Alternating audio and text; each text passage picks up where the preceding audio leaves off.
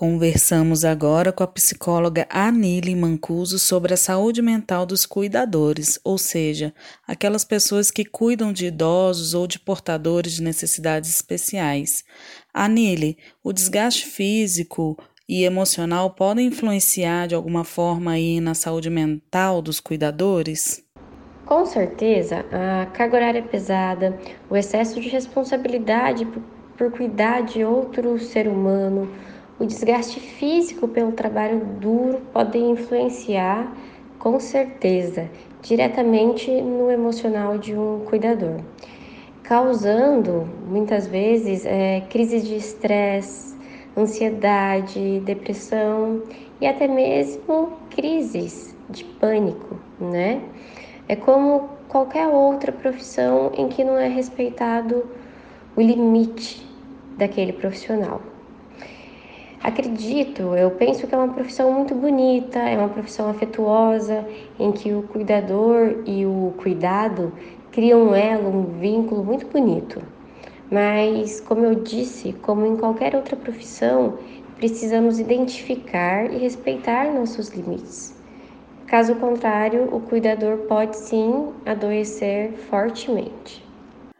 Um dado importante foi levantado pela Academia de Ciências, Engenharia e Medicina dos Estados Unidos. Ele apontou que em 2019, 63% dos cuidadores morreram quatro anos antes das pessoas que estavam ali sendo cuidadas. Esse óbito, Anile, pode ter relação com a saúde mental desse profissional ou a pessoa que cuida? Sim, sim, sem dúvida nenhuma. Sabemos o quanto psicológico é importante para o nosso bem-estar e qualidade de vida. E não é à toa que hoje fala-se muito sobre saúde mental.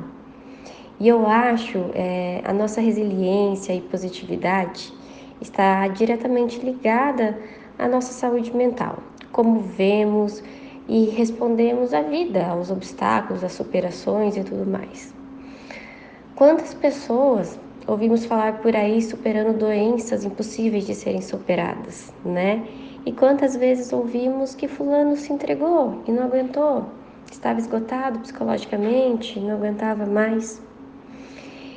Então, como profissional da área, fico muito feliz em poder propagar e ver o quanto estão falando sobre a importância de nos cuidarmos emocionalmente, de darmos atenção a isso mas ainda acho pouco. Algumas pessoas não levam isso a sério o tanto que deveriam levar. Tanto os contratantes dos cuidadores quanto os próprios cuidadores, eles precisam ficar atentos aos excessos, ao ambiente de trabalho e principalmente respeitarem os limites um dos outros e não se compararem, porque, porque cada um tem o seu jeito próprio, o seu limite e a sua forma de enfrentar a vida. Nós agradecemos, Anile, a sua disposição em, em, esclarecer um pouco mais sobre esse assunto. O Portal Mais Minas está de portas abertas para você, tá? Quando precisar divulgar algum trabalho, estamos aí. Um abraço. Fico muito feliz em terem me chamado para responder essas perguntas, participar dessa entrevista. Foi uma grande honra para mim, tá bom? Fico muito grata, um beijo.